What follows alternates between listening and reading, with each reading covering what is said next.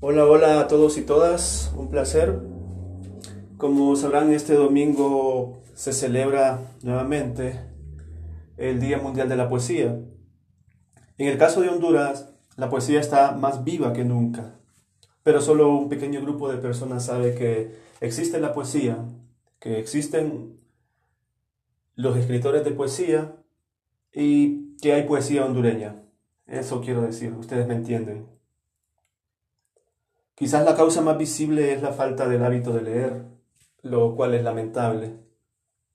Esto se puede observar fácilmente en todos los niveles de educación, donde muchos estudiantes leen casi a la fuerza.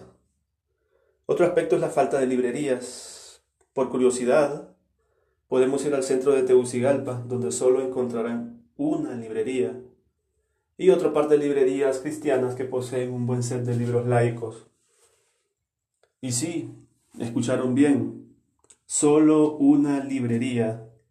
Llevan tiempo cerrando paulatinamente. Estos días, las tiendas de ropa usada están funcionando en sus antiguos locales. Y es que la gente lo tiene claro. Hay prioridades. Siempre ha sido así, pero los poetas siempre han sabido también difundir sus obras literarias. Con la llegada del Internet, la poesía está a solo un clic de distancia. Y cuando hablamos de libros, lo mismo se puede decir de esta industria. La mayoría de los que se editan en Honduras provienen de editoriales independientes. Como verán, a los gobiernos no les ajusta el presupuesto, además no les conviene invertir en libros.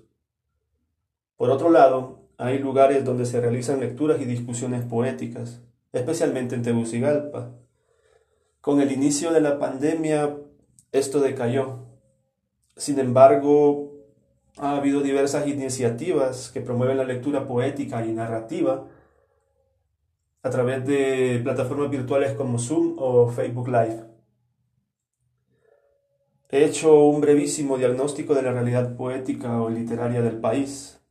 Como pueden ver, hay actividades relacionadas con este arte, por lo que puedo insistir en decir que la poesía de Honduras goza de una buena salud y está más viva que nunca.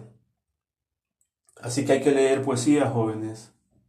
La poesía es pasión y la pasión es humana. Y dirán, ah, pero es que me aburre, no estoy acostumbrado a leer poesía, no entiendo el lenguaje en que hablan los poetas. Bueno, si no lo intentan, no conocerán los mundos y las ideas de las personas que nos dedicamos a escribir poesía. Lean un poema al día, uno nomás. Así empieza. Gracias por el espacio y que viva, que perdure la poesía.